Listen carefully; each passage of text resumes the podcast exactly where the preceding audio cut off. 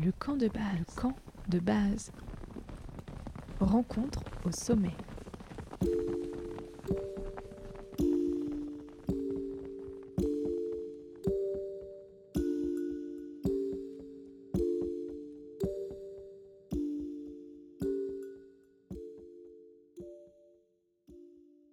Bonjour euh, Rodolphe et merci beaucoup d'être avec nous aujourd'hui. Est-ce que vous pouvez nous raconter un peu d'où vous nous parlez?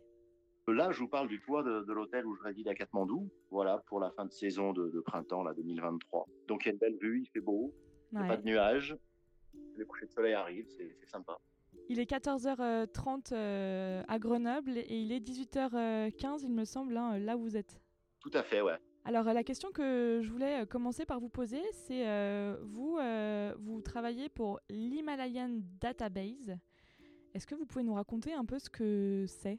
Alors, l'institution, l'Himalayan Database, ben, en fait, c'est, à la fois le nom d'un logiciel et en fait le nom de l'institution, qui aujourd'hui est une fondation, en fait, hébergée aux États-Unis. Et donc, depuis 1963, euh, donc, euh, la co-auteur de l'Himalayan Database, qui, s'appelait Miss Elisabeth Ollet, donc, euh, s'est mis en, en fait en tête dans son activité de journaliste de rencontrer, de couvrir l'actualité des expéditions qui, qui venait en fait gravir les, montagnes, les montagnes de l'Himalaya du Népal. Donc ça a commencé pour elle en 63, voilà, avec la première expédition américaine à l'Everest, qui a fait la première traversée de la montagne d'ailleurs, et d'ailleurs on vient de Tom Orbein, qui était donc un des protagonistes, vient, de il y a quelques semaines. Voilà, donc ben, elle, elle a commencé avec cette expé, et puis depuis, donc elle a continué à couvrir un maximum d'expéditions donc pour celles qui prenaient des permis euh, auprès du ministère, voilà, des, des, pics ouverts, on va dire, ouverts auprès de l'administration.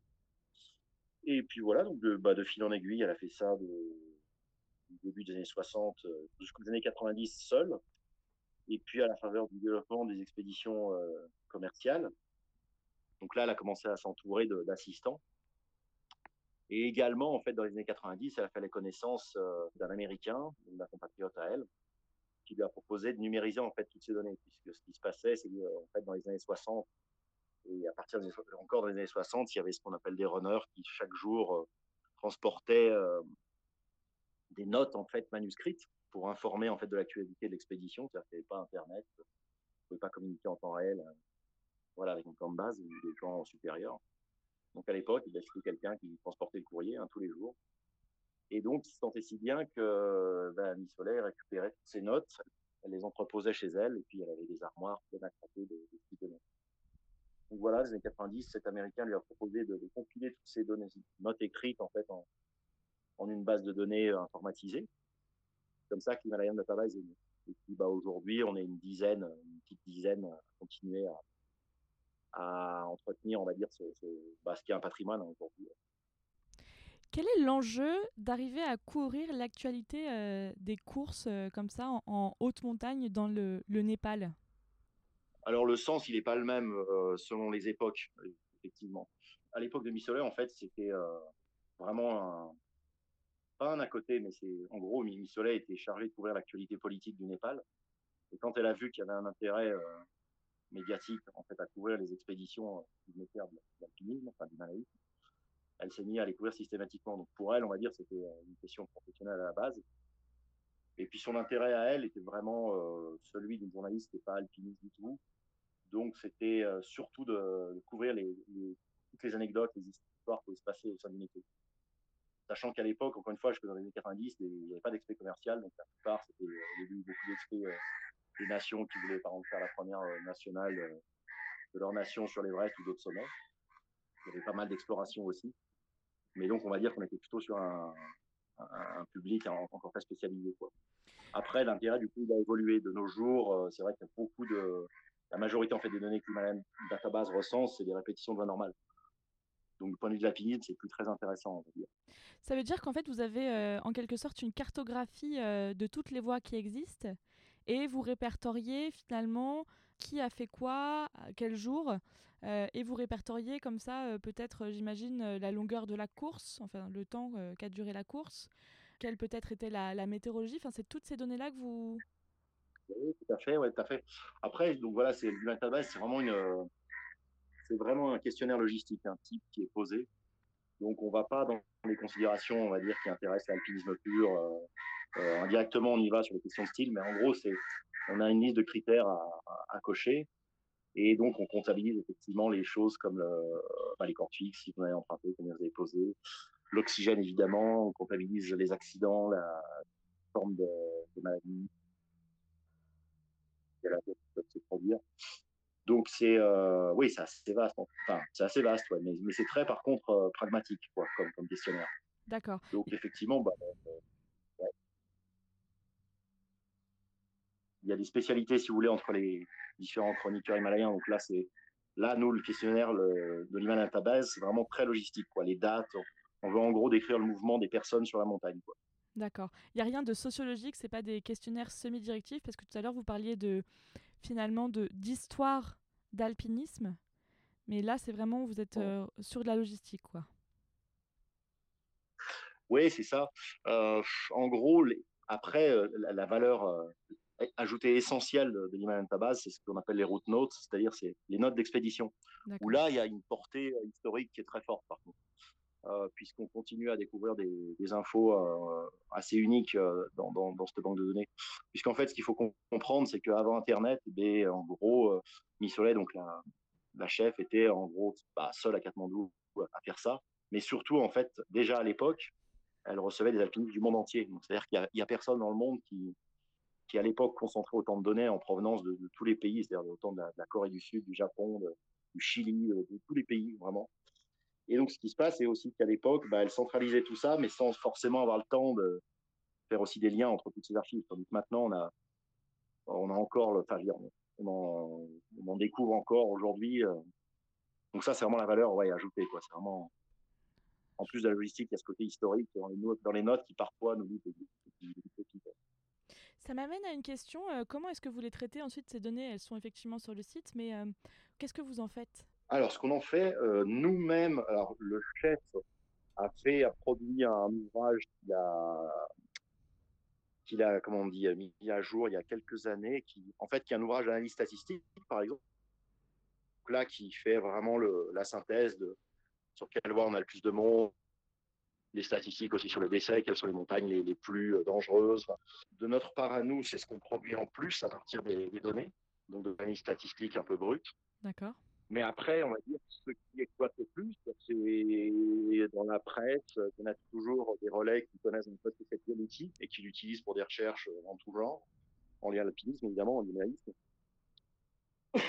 Pardon. Et puis après, ben, du côté des universités, alors là, il y a beaucoup d'utilisateurs. Parce que, en fait, ce qu'il faut comprendre, c'est que l'Himalaya base, en fait, c'est un échantillon géant pour les scientifiques. C'est-à-dire qu'on a autant, euh, on a en fait accès à virtuellement, je ne sais plus quel est le nombre exact, mais il me semble qu'il y a 27 000 personnes dans qui sont recensées en fait dans la base. Quand on a par exemple des données, de, des données sur l'accidentologie, par exemple, la mortalité, ça, c'est euh, pour la recherche médicale, c'est du temps béni. C'est-à-dire qu'il y a un échantillon, en gros, de population qui est, incroyable pour faire une étude sur les, les effets de l'altitude, par exemple, sur la santé humaine. Mmh oui, parce que finalement, on sait comment les gens sont morts, mais par contre, en cas d'accident, c'est compliqué parce qu'il y a aussi une donnée qui rentre en compte, c'est celle euh, du niveau de l'alpiniste. Euh. Ah, alors ça, nous, effectivement, on rentre pas sur ce terrain-là, parce que nous, encore une fois, on fait que recenser l'info brute. Donc là, on n'aura pas forcément. oui, on a indirectement toujours un, entre guillemets un jugement, quoi. Hein. On va surtout faire, par exemple, je sais pas, s'il y un accident, bah, ou quelqu'un qui meurt, là encore, les, moyens euh, que l'Himalayan Database rendent à ces collecteurs de données, à l'époque, euh, Missolel vous briefait en vous disant, bah, en gros, il y a deux hôpitaux qui font des autopsies à Katmandou, et puis bah, c'est l'un ou l'autre qu'il faut aller voir en cas de décès pour demander les causes du décès voilà, officiel. D'accord. Ces, ces données, alors évidemment, de nos jours, il y a aussi une question de confidentialité. On ne publie plus, par exemple, les, les de naissance, les données personnelles, on va dire. Et ce type de données, d'ailleurs, euh, aujourd'hui, tiens, les... mais déjà à l'époque, Missolel, évidemment, n'allait pas publier les rapports de, les rapports d'autopsie hein, dans, dans l'archivage des, des, expéditions hein, concernées, mais, mais ça en faisait partie du travail en, background, quoi, on va dire, hein, en coulisses, il fallait faire ça, quoi, pour pouvoir ensuite juste poser une ligne en disant, bah, il est mort de tel truc ou tel truc. D'accord. L'anecdote à ce sujet, c'est par exemple Thomas Humar, là, le célèbre alpiniste slovène, lorsqu'il est décédé en 2008, je crois de mémoire, ou 9, je sais plus, son corps, en fait, quand il a été rapatrié à Katmandou, a directement été incinéré selon un rituel bouddhiste. Et du coup, il n'y a pas eu d'autopsie. Donc, on ne sait pas de quoi il est mort. D'accord. Tout simplement. Voilà. Donc, ça pose effectivement un, problème. et puis, il y a aussi tous les corps qui ne reviennent pas malheureusement Alors exactement, alors ça, c'est, alors ça aussi, c'est régulièrement, enfin, assez régulièrement, on a des, alpinistes qui reviennent en disant on a trouvé un corps. Donc là aussi, bah, on va identifier le corps à partir de nos archives. Et puis, bah, par exemple, je sais pas, moi j'avais eu un cas comme ça, un qui m'a marqué, en tout cas c'était au camp Chenyonga par exemple, les alpinistes avaient répété de la face nord, par exemple la face nord-ouest, et puis vers 8250 mètres, je crois de mémoire, ils tombent sur un corps, et puis là, bah, ils nous ramènent ces photos, puis là, moi, j'étais à l'analyse. Et effectivement, euh, on a vu qu'il y avait des, le nom des, par exemple, on a regardé le nom des vêtements, bah, pour une marque, c'est japonais. Donc, on recroise avec la liste de morts qu'on a pour le, le camp pour cette époque. Et puis, en fait, ça va assez vite. On, trouve assez vite la personne en question. Mais par contre, c'est derrière, c'est une implication très forte, puisque effectivement, là, quand on a retrouvé, par exemple, le corps de, il s'appelait Atsushi Shina, ouais, c'est ça. Donc, on a envoyé l'information par nos relais au Japon. Et la famille, évidemment, était bah, très émue parce que ben, il retrouvait, il, savait où il était, il voyait des photos du, corps. Voilà, c'est quand même très émotionnant. Et puis du coup, bah, ouais, enfin voilà, ça c'est des, choses assez spéciales. Et puis ça doit être intéressant aussi de travailler euh, en lien, vous disiez, avec euh, les autorités euh, au Népal. Là, ça doit pas être facile finalement parce que eux, ils donnent du coup les autorisations. Comment est-ce qu'ils voient votre collaboration justement sur le territoire? Bah, de nos jours, l'Himalaya Tabaz, c'est quand même beaucoup moins connu qu'à l'époque de Soleil, qui avait une, envergure quoi, exceptionnelle au niveau international. Là, nous, on vit sur le rad, euh, en gros, de ça, quoi, on va dire. Pendant longtemps, en fait, ça a été, euh, on va dire, chaque jour, Soleil allait au ministère quasiment pour aller chercher de l'info fraîche, euh, voilà. Donc, ils se connaissaient vraiment très bien. de nos jours, on garde un partenariat parce que maintenant, les administrations, le problème ici, c'est que les administrations ministérielles tournent tous les deux ans, en fait. Donc tous les deux ans, il faut remettre en place en lien de collaboration, des, bases de collaboration pour obtenir les listes du ministère. Donc la, relation, elle, reste assez bonne, on va dire, d'autant que euh, Missolet a, eu un impact très fort quand même euh, sur les Népalais. Pour vous dire, par exemple, la précédente responsable au ministère du Tourisme, là, de, ce qu'on appelle le Népal Tourism Board, de la section montagne, donc, cette euh, Népalaise donc, a mis un portrait de Missolet carrément dans le bureau. Donc, euh, notre chef à nous, en fait, a son portrait euh, là-bas. Donc, bon, je ne sais pas combien il restera, mais il y a eu, on va dire, des. Missola, en plus, c'est un personnage assez charismatique, mais ouais, quand même, qui a laissé une empreinte forte. Donc, euh, à, la, fois, on, est, on tombe un peu mollement dans l'oubli, on va dire, et en même temps, il y a quand même une présence qui reste encore un peu relativement vivable.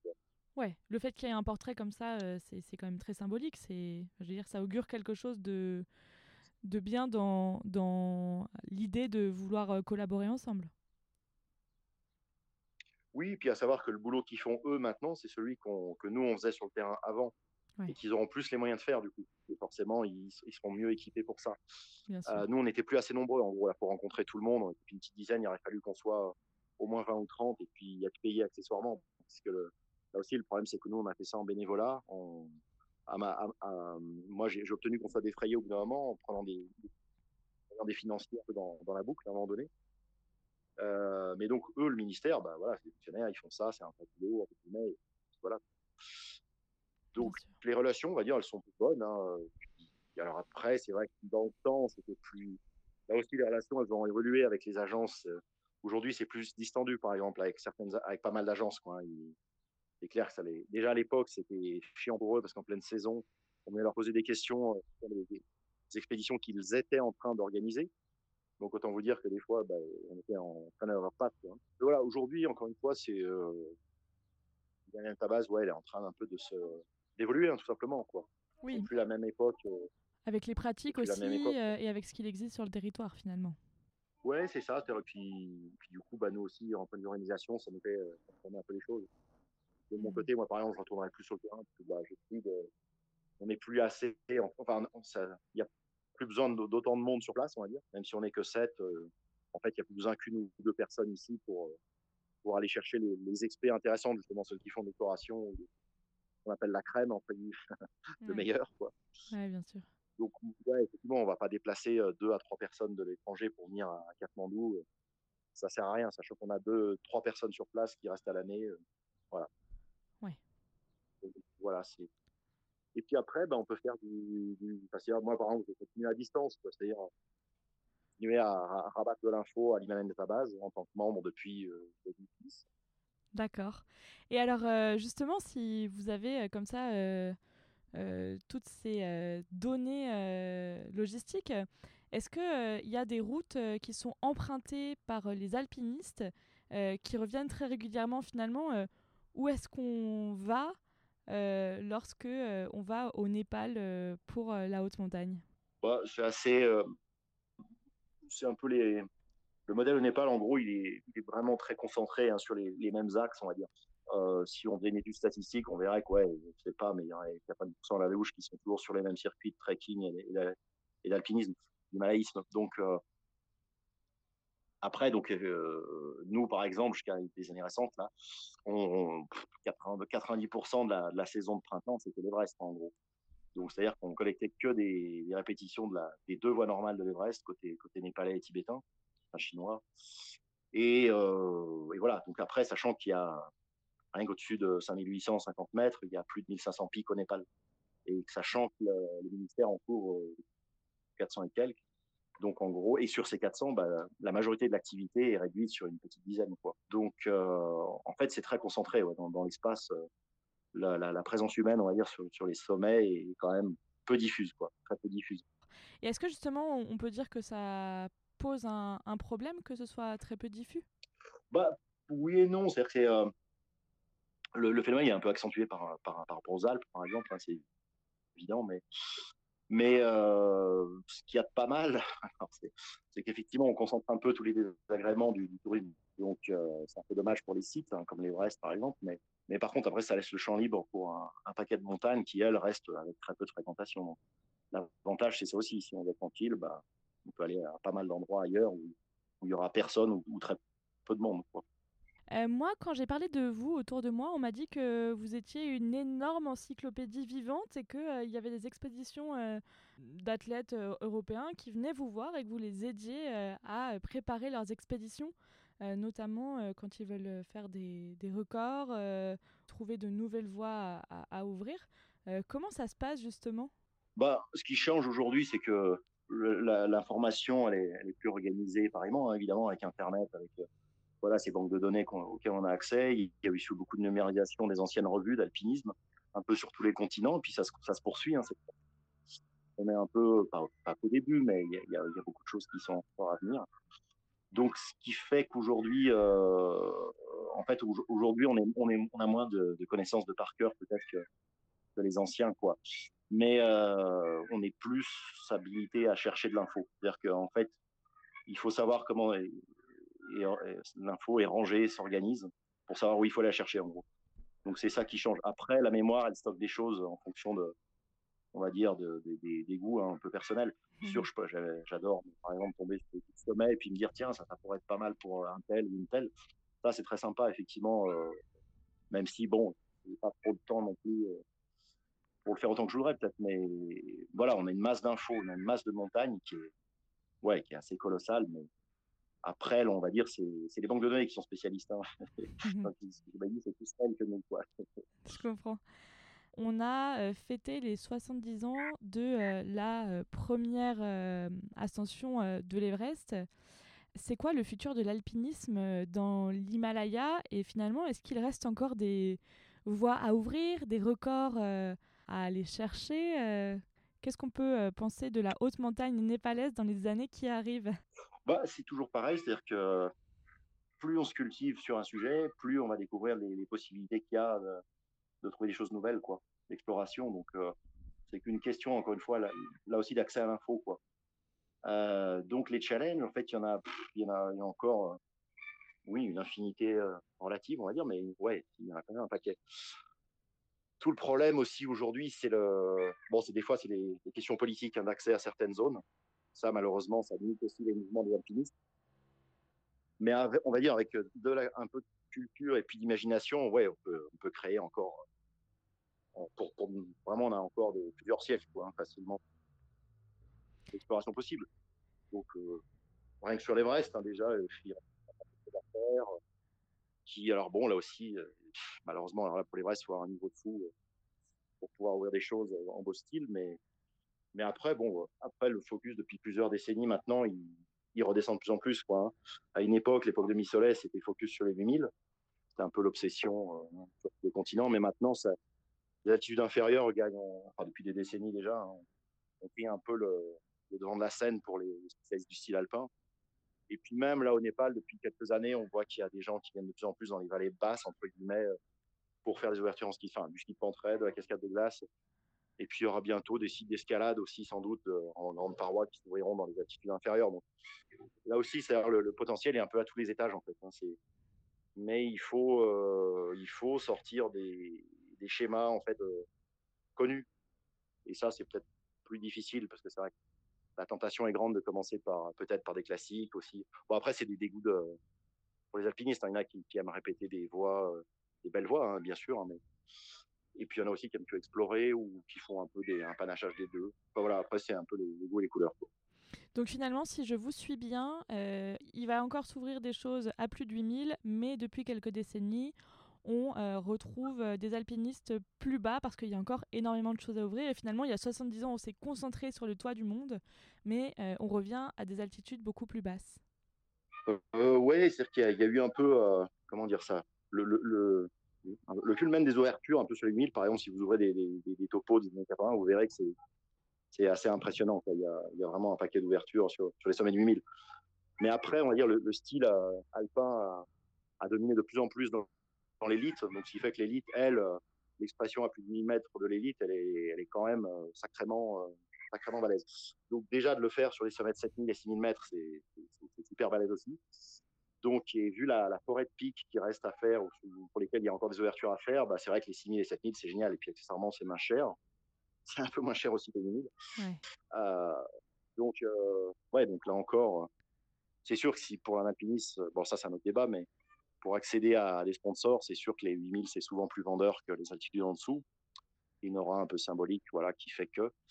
Alors qu'en fait, les, en fait, tout est extraordinaire. Hein. Dans les altitudes inférieures, il y, a, il y a des montagnes splendides partout. Est-ce que peut-être vous pourriez nous donner euh, deux exemples de pics en dessous de 8000 que, vous rêvez peut-être, euh, vous, d'ouvrir un jour Ou de voir en tout cas ouverte? Oh, bah, Moi, j'irai jamais. Hein. J'ai pas le niveau pour faire des trucs pareils, mais euh, pff, je sais pas, non, ouais, dans les, dans les trucs que j'ai eu. Bah, si, ouais. Au Népal, quand même, le plus beau, à, à mon sens, c'est pas. Euh, il reste un sommet vierge, en fait, dans le, dans le groupe du Janu, donc qui est tout à l'est du Népal. Effectivement, le sommet est toujours euh, non gravi. Et il a une face nord euh, démentielle, quoi, pour, euh, bah, pour les, ceux qui, connaissent évidemment le. Déjà, la face nord, c'est un, monstre. Mais la face nord de, son voisin, donc le Janus Est, qui est à peine plus bas, hein, 300 mètres plus bas, là, c'est encore, c'est pire encore. Donc ça, ce genre de truc, oui, c'est vrai, quand on le voit sur, en photo sur les cartes, ça peut toujours rêver. Après, il y a d'autres sommets moins hauts, hein, enfin, moins hauts, je sais pas, il est tombé sur le Chamar aussi, par exemple, il y a, y a peu de temps, euh, qui est pas loin du Manaslu. Pareil, ça c'est un versant ouest qui est colossal, enfin, qui est assez gros, assez complexe et qui a l'air splendide. Donc ça, à titre personnel, je, ouais, celui-là, par exemple, il me fait assez rêver. Mais après, qu'est-ce que j'avais d'autre? Des, des, des, fois d'avion, j'avais vu euh, vers le Cisne Himal aussi des belles choses sur des sommets de 5000 mètres. Il y en a partout, quoi. Vraiment, il y, a, il y en a partout. Très bien. il faut chercher, mais... Est-ce que les auditeurs et auditrices euh, peuvent avoir accès à l'Himalayan Database euh... Tout à fait, oui. Donc vous pouvez en fait aller sur le site hein, qui est euh, fait, assez daté, hein, ça c'est clair. Et puis à la page downloads, donc euh, téléchargement en anglais. Là vous avez pour toutes les configurations PC, Mac, euh, Linux. Là comme ça vous pouvez le télécharger de cette page. Et puis bah alors il faut s'acclimater un petit peu. Hein. Au début c'est un peu raide, mais dès qu'on s'y met un tout petit peu, euh, même moi je n'ai jamais fait d'informatique ou ce soir, on y arrive. Et c'est vite génial, ouais. Encore une fois, on, peut avoir très vite pas mal de données en fait. Puis encore une fois, trouver des, bah, des courses d'un alpiniste au Népal, par exemple. Quand on veut faire une étude un peu biographique, euh, en quelques secondes, on a tout de suite une liste pour, euh, pour un tel ou une telle. Donc, euh, c'est un outil quand même assez maniable une fois qu'on l'a téléchargé sur, sur son ordinateur. Et après, ce qui est super en plus, c'est que vous avez une rubrique référence. Et ça, ça vous ouvre en fait sur toutes les autres revues ou les livres qui ont été produits sur la même expédition, par exemple. Donc ça aussi, c'est génial parce que ben, ça ouvre en fait. C'est vraiment un outil pour un portail d'entrée. Voilà, pour accéder à de l'info sur, sur les alpinistes, sur les Himalayistes et puis sur les, expéditions passées et actuelles aussi.